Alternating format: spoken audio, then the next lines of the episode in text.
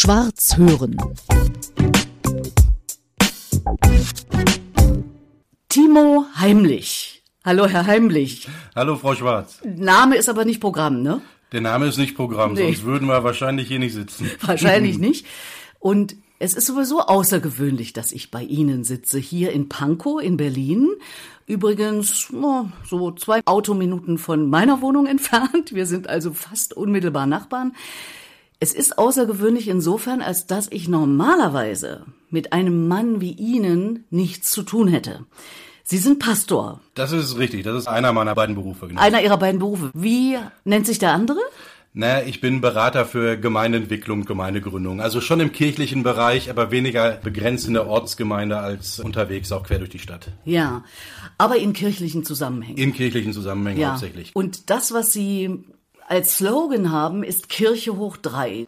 Als Kirche hoch drei hat man Sie mir auch empfohlen, Herr Heimlich. Super aktiv, macht ganz, ganz viel auf dem Gebiet und versucht, Menschen zu helfen, kann man so sagen?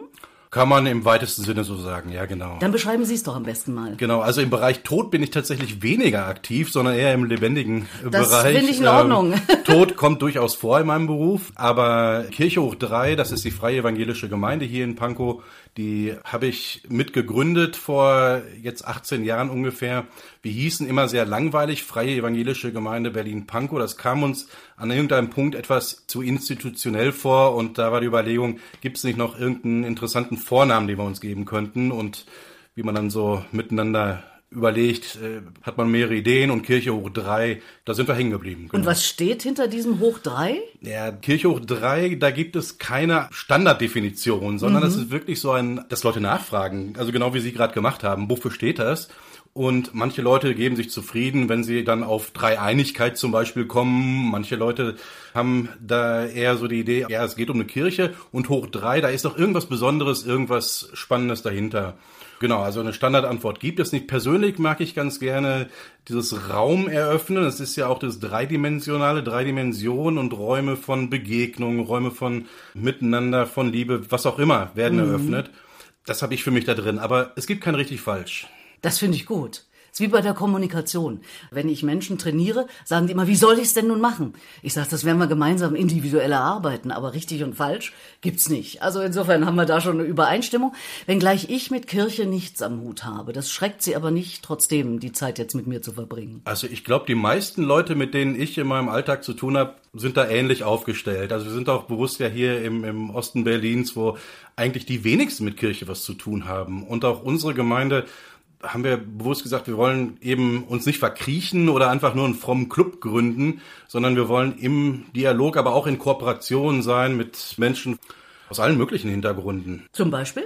Also zum Beispiel haben wir angefangen in unserer ersten Gemeindezeit mit einer Akteursrunde, haben mit der Interessenhändlergemeinschaft hier in Pankow zusammen Akteure äh, so aus dem Bildungsbereich, aus dem Wirtschaftsbereich, auch von der Verwaltung zusammengebracht zu regelmäßigen Treffen, zu Dialogen, um zu gucken, was ist eigentlich gut für diesen Stadtteil. Und da waren wir als Kirche dann eine Stimme, aber haben hauptsächlich Leute zusammengebracht. Ähm, anderes Beispiel wäre äh, lebendiger Adventskalender, ist jetzt so eine kleine nette Geschichte, die wir auch da schon mehrere Jahre machen, aber eben ganz bewusst auch mit anderen Kiezakteuren. Und was ist lebendiger Adventskalender? Ich habe drüber gelesen, aber Sie können es natürlich viel schöner beschreiben.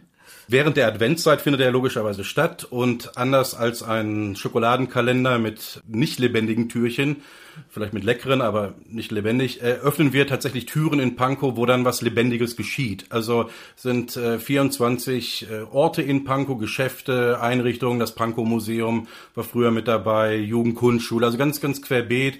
Eröffnung fand 2022 statt vor dem Rathauscenter. Es ging eine große Tür auf und eine Überraschung für die Leute.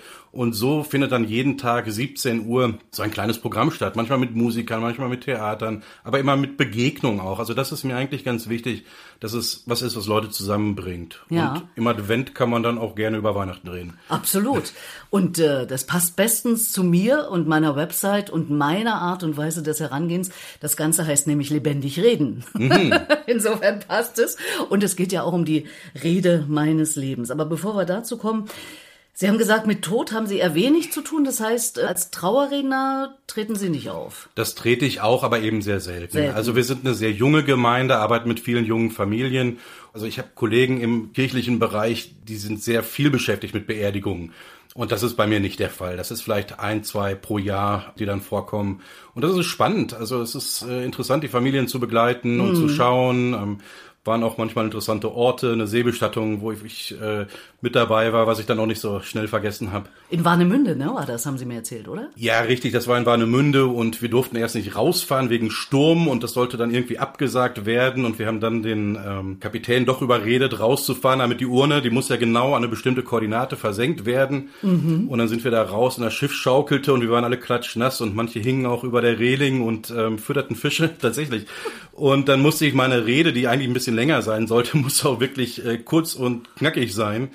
Und es passte zu der Person, ich habe inhaltlich ein bisschen Schwenk auf das Leben, war wie auch bei ihm sehr stürmisch tatsächlich. Es war ein äh, Suizid und hatte dann daraufhin den Sturm genutzt, um die Trauerrede darauf anzupassen. In der kurzen Zeit, die wir hatten, also die Urne, die schwankte hin und her, weil das Schiff schwankte. Und hinterher, man spricht ja dann, wenn man wieder an Land ist und trockenen Boden unter den Füßen hat, auch darüber. Und da war viel nachdenkliches, aber auch positives Feedback. Ich glaube, das hat keiner vergessen von den Leuten dabei. Ja, das ist spannend. Und Sie sagen ein Stichwort Suizid, das auch ein Stichwort für mich ist, mhm. weil ich bin für selbstbestimmtes Sterben. Mhm. Also ich lebe selbstbestimmt, sehr mhm. aktiv mhm. und werde auch so es klappt, also ich habe das zumindest vor, selbstbestimmt sterben. Ist das etwas, wo Sie sagen, das verstehe ich? Also ich verstehe definitiv Beweggründe also so, und, und ja. ja. natürlich. Also da gibt's ja oft sehr nachvollziehbare Gedanken, die dahinter stehen. Verstehe ich, ja. Ja, also Sie sagen nicht, oh Gott, eine Gottlose, die dann auch noch da selbst Hand anlegt. Das steht mir jetzt gar nicht so zu, das so zu bewerten. Was ich immer spannend finde, ist eben die Beweggründe zu erfahren oder da ins Gespräch zu gehen. Und ja, unter wie viel Optionen hat man sich dann dafür entschieden? War das eine schnelle Entscheidung, weil das jetzt das naheliegendste aus welchen Gründen auch immer war? Oder hat man sich damit wirklich beschäftigt, auch, okay, was wäre, wenn ich das nicht so tun würde? Und aus dem christlichen Bereich, der Wert, der dahinter steckt, ist, mein Leben ist eben nicht allein in meiner Hand, mein Leben ist in Gottes Hand. Eben, so. deswegen habe ich so gefragt, ja, genau. ob das äh, für Sie okay wäre. Ne, und ich verstehe natürlich, dass man diese Überzeugung nicht mit jedem teilt und mhm dass es da unterschiedliche Herangehensweisen gibt. Kein Problem. Übrigens, Pastor Heimlich, nicht heute, nicht morgen. Also was mhm. mich betrifft, äh, Sie sehen mich hier sehr lebendig. Mhm. Ich hoffe, Sie können das bestätigen. Und so soll es auch noch sein. Mhm. Für mich ist der Beweggrund die Gesundheit. Also wenn es da nicht mehr klappt, mhm und ich ein Leben nicht mehr lebenswert finde, mhm. dann habe ich zumindest vor und beschäftige mich seit Jahrzehnten mit dem Thema, ja, zu sagen, ist auch gut jetzt. Mhm. Also jetzt nicht aus einer Laune heraus. Wobei das natürlich Leute auch gibt, die verzweifelt sind und sagen, äh, ich mache jetzt hier Schluss. Ne? Naja, und mir geht's da weniger um ein Bewerten oder Urteilen, sondern mhm. mir geht's dann um die Geschichte dahinter ja. und um die Person. Jetzt sind wir doch ziemlich schnell beim Tod gelandet. Sie sind Mitte 40, haben vier Kinder im Alter zwischen 12 und 19, fast 20. Da denken Sie noch nicht an den Tod, an den eigenen, oder doch? Gute Frage. Also natürlich nicht sehr regelmäßig, aber zwischendurch denkt man schon mal nach, Moment, ähm, wenn jetzt hier Schluss wäre, könnte ich zufrieden sein mit dem, was, was so hinter einem liegt oder wie geht's auch weiter mit denjenigen, die ich hinterlasse und so weiter. Also manchmal, weiß es gar nicht wie oft, aber es ist durchaus schon mal, dass man drüber nachgedacht hat. Persönlich. Und könnten Sie sich vorstellen, meiner Idee zu folgen, beziehungsweise ich habe die nicht erfunden, die Idee, aber ich vertrete sie heftig, äh, nämlich die eigene Trauerrede zu halten und dann vielleicht sogar die eigene Stimme in der Trauerhalle, äh, die anderen hören die Stimme des Verstorbenen oder der Verstorbenen. Oder sehen Sie vielleicht sogar noch mal im Video? Wie finden Sie die Idee? Ich finde die Idee total spannend. Ich habe mir auch zum Beispiel oft überlegt, würde ich die Trauerrede, also jetzt als Pastor, äh, aber dann eben auch als Verwandter halten von Leuten, die mir persönlich nahestehen. Das ist jetzt nochmal eine kurze andere Schleife. Aber jetzt, wenn zum Beispiel meine Eltern sterben, würde ich die Trauerrede halten. Und da habe ich eine ganz klare Entscheidung, nein, das würde ich nicht machen. Ist es wahr? Das ist äh, so. Warum ähm, nicht?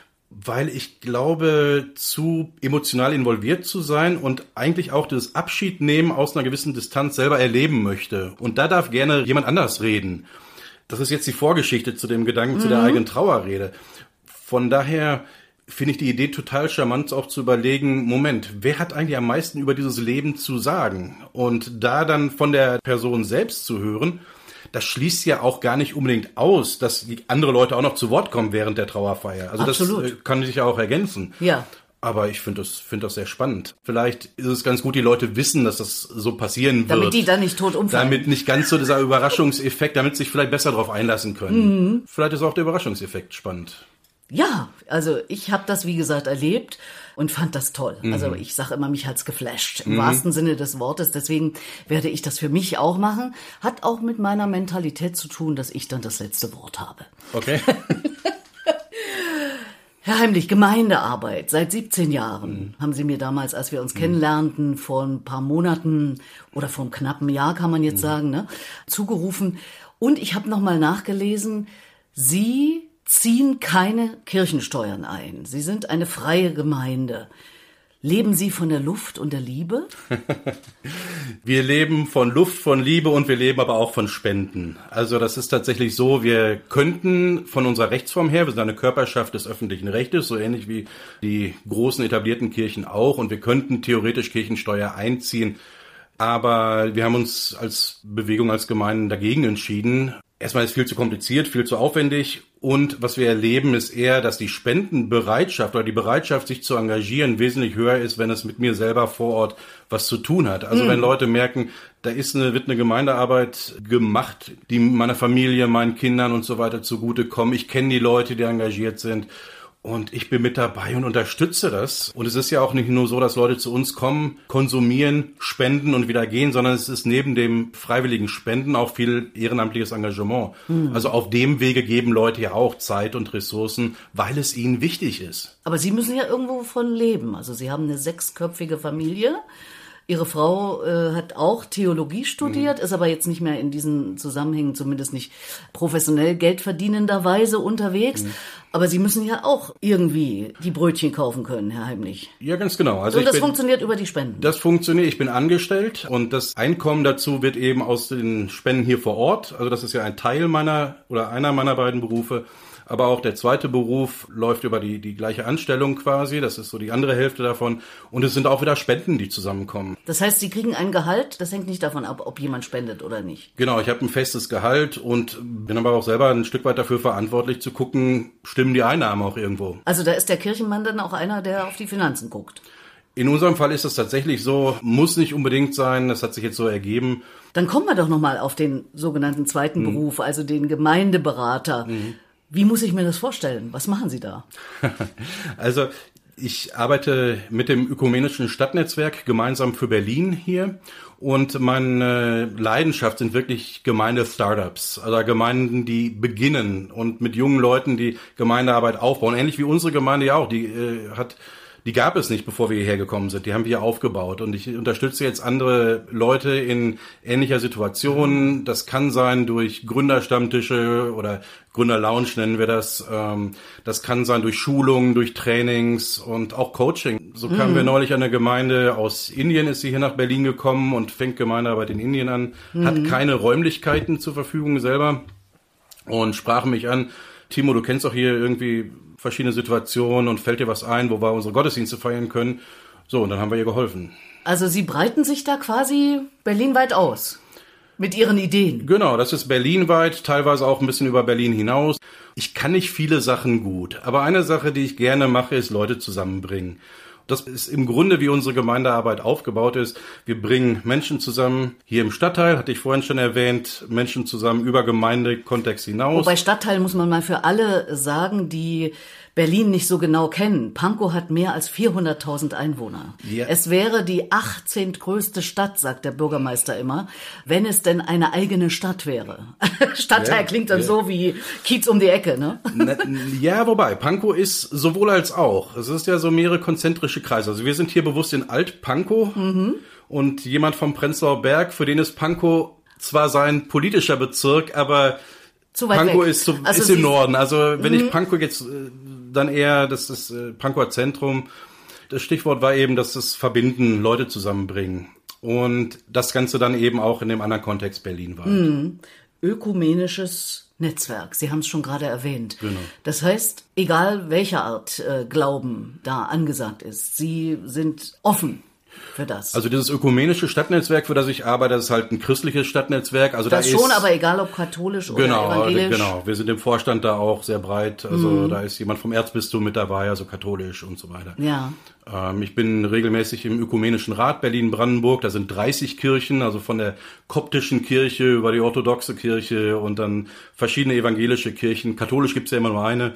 Ich liebe dann auch die Vielfalt und ja, für jemand, der nicht so jeden Tag damit zu tun hat, ist das wirklich sehr spannend, was es da alles gibt. Also man hat ja immer bei Kirche einerseits den Papst mhm. im Hinterkopf und auf der anderen Seite eben die evangelische Kirche, die ja sowohl die katholische als auch die evangelische in den letzten Jahren doch so mit einigem zu kämpfen hat. Äh, ja. ne, das ist ja auch nicht ganz leicht. Betrifft Sie das auch, wenn Sie Ihre Arbeit machen? Also sprich, Missbrauch von Kindern, sexualisierte mhm. Gewalt, äh, das mal als Stichworte nur in die Runde hier geworfen. Ja. Also es sind natürlich Themen und, und auch Leute sind an der Stelle auch sehr sensibel oder auch, auch frustriert mit Kirche, zu Recht auch. Mhm. Und äh, das bringen Leute mit im Gespräch, merken wir das. Wir merken dann, dass wir gucken, wie strukturieren wir unsere eigene Arbeit mit hohen Maßstäben, auch für Sicherheit, für Kinderschutz und schulen da Leute, also damit wir präventativ arbeiten können. Insofern ist es durchaus Thema, genau. Ja, also Sie müssen sich auch mit solchen harten Themen auseinandersetzen. Ja, wir wollen die Leute, mit denen wir arbeiten, äh, ja schützen. Also es soll ja ein Schutz in, in ein geschützter Raum sein, wo jetzt zum Beispiel Kinder- und Jugendarbeit passiert. Und das Ganze erfordert dann eben auch eine Achtsamkeit, klar. Was heißt Kinder- und Jugendarbeit ganz praktisch äh, in Ihrem Tun? Also in unserem Tun als Ortsgemeinde, wir haben äh, zum einen Kindergottesdienste sonntags vormittags, wir haben eine Teenagergruppe, die sich freitagsabends trifft mit Lagerfeuer und allem drum und dran. Ähm, manchmal sind sie unterwegs, machen Einsätze. Wir haben auch, und das ist vielleicht ganz interessant, weil das nicht viele Kirchen machen, ein Angebot für junge Familien, unser monatliches Lego Brunch. Das ist kein herkömmlicher Gottesdienst, aber zur Gottesdienstzeit. Und äh, wir haben 200.000 Lego-Steine in verschiedenen Kisten und wir haben ein Brunch-Angebot. Ist ein sehr interaktives äh, Miteinander erstmal. Also Bauen dann die Kinder und die Eltern? Manchmal sieht man Väter, die den Berliner Fernsehturm, wer weiß wie hoch, und da dürfen dann die Kinder aber auch nicht dran. aber in der Regel dann auch eher die Kinder, die dürfen auch präsentieren oder die präsentieren hinterher, was sie denn gebaut haben ah, ja. und erläutern ihre, ihre Kunstwerke. Und es gibt dann auch so nach einer Stunde Bauen und Reden und Beziehungen haben, gibt es dann auch eine Bibelgeschichte tatsächlich, wo dann die PowerPoint, die dazu gezeigt wird, mit Lego-Figuren ist. Also da ist dann zum Beispiel ein äh, Lego Jesus, der die Geschichte von einem Lego barmherzigen Samariter erzählt. Lego Movie kennt man vielleicht oder so. Und äh, für die Kinder ist das ganz spannend. Die sitzen dann da mit großen Augen und, und wissen manchmal auch etwas davon. Das ist jetzt ein Beispiel, wie wir Kinder und Erwachsene auch zusammenbringen zu einem Sonntagmorgen. Also ganz modern, jetzt nicht wirklich in die Kirche und Kirchenbank und naja. so das, was man sich so vorstellt, kalt, noch dazu im Winter oder in der Regel kühl in der Kirche, ja, sondern ja was so ganz Lebendiges offenbar wieder. Wir haben auch keine Kirche tatsächlich. Also obwohl wir Kirche hoch drei heißen, wir sind eine Kirche ohne Kirche. Also ohne Kirchengebäude, Gebäude, mhm. Gebäude ja. an der Stelle. Das heißt, Sie treffen sich wo? Wir treffen uns in der Schulmensa der Schule 1 hier in Pankow. Das ist ein alter Tabakspeicher. Hier, also die Gabatti-Fabrik war eine alte Zigarettenfabrik und nebenan steht ein Gebäude, das ist der Tabakspeicher und die wurde dann von einer Privatschule hergerichtet. Kenne ich sehr gut, habe ich mal für genau. gearbeitet. Genau, genau wunderbar. Und äh, das ist ein sehr schöner Raum, der eben auch sowohl Veranstaltungen erlaubt, aber dann eben auch durch viele Bänke, Tische einlädt quasi zum Miteinander. Also auch da sehr irdisch sozusagen. In der Welt in berühmte Kirchen zu gehen oder auch kleine Kirchen, sonst wo, ja. ist ja für mich ein Kulturerlebnis. Total. Also super spannend.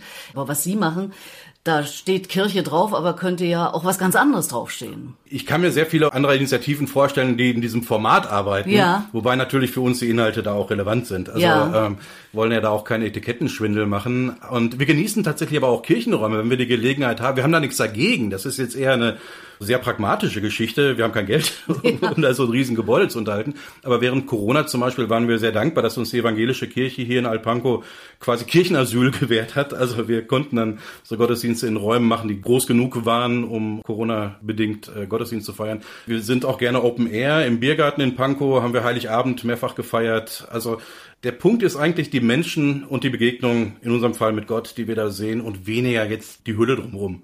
Wie viel sind Sie? Wie viele Leute erreichen Sie? Also es kommen so 40, 50 Personen zusammen, jetzt an so einem normalen Sonntag. Äh, manchmal sind es mehr zu besonderen Anlässen und es sind auch immer wechselnde Leute. Also es sind nicht immer die gleichen, die jede Woche kommen. Manche, vielleicht so die Hälfte ist relativ regelmäßig dabei und die andere Hälfte eher einmal im Monat und dann eben aber auch Kinder, Jugendliche. Je nach Veranstaltung kommen auch manchmal mehr zusammen. Also wir arbeiten eben auch hier lokal mit anderen Kirchen zusammen. Und einmal im Jahr gibt es den großen ökumenischen Gottesdienst auf dem Pankower Anger, auf dem Marktplatz. Und da sind es über 500 Leute, die dann zusammenkommen. Gibt es da schon einen Termin für dieses Jahr? Es wird am Pfingstmontag wieder sein. Für alle, die das hören und vielleicht in der Nähe sind und sich Pfarrer, nein, Pfarrer nicht, Pastor. Was ist eigentlich der Unterschied zwischen Pastor und Pfarrer? Ich glaube, da ist dann eher im evangelischen Bereich auch die Ausbildung nochmal anders. Ah. Es gibt ja auch im katholischen Bereich die Priester. Das ist eher die Konfession, die da auch maßgeblich ist. Und Sie sagen Pastor heimlich? Wir bei uns, wir sagen Pastor. Wobei am liebsten Timo heimlich. Naja. Ich erkläre das kurz. Als ich äh, hier reinkam, habe ich gesagt, was sage ich richtig? Pfarrer oder Pastor? Und da sagte er, ich bin Timo heimlich. naja, ich bin jetzt mit dem Titel, der ist manchmal hilfreich, aber. Nicht so wichtig. Ich, ich trage den jetzt nicht so gerne, so andauernd vor mir her. Was sagt denn der da oben zu der Arbeit, die Sie machen, zu dieser relativ unkonventionellen Arbeit? Was hören Sie da so? Auch eine spannende Frage. Also, wenn ich mir angucke, wie Jesus selber gelebt hat, der hat ja auch sehr unkonventionell gelebt. Und ich hoffe, er sagt, das ist ja, wie ich das auch gemacht habe. Oder so würde ich das auch machen, wenn ich jetzt nicht vor 2000 Jahren gekommen wäre, sondern jetzt nach Berlin heute vielleicht nicht ganz genauso, ich weiß nicht, ob der einen Lego Brunch durchführen würde, so, aber grundsätzlich mal, dass er dahin geht, wo Leute Kirche nicht erwarten, auch ein Stück weit auf Distanz geht zum religiösen Etablissement. Das ist ja, was er damals auch getan hat.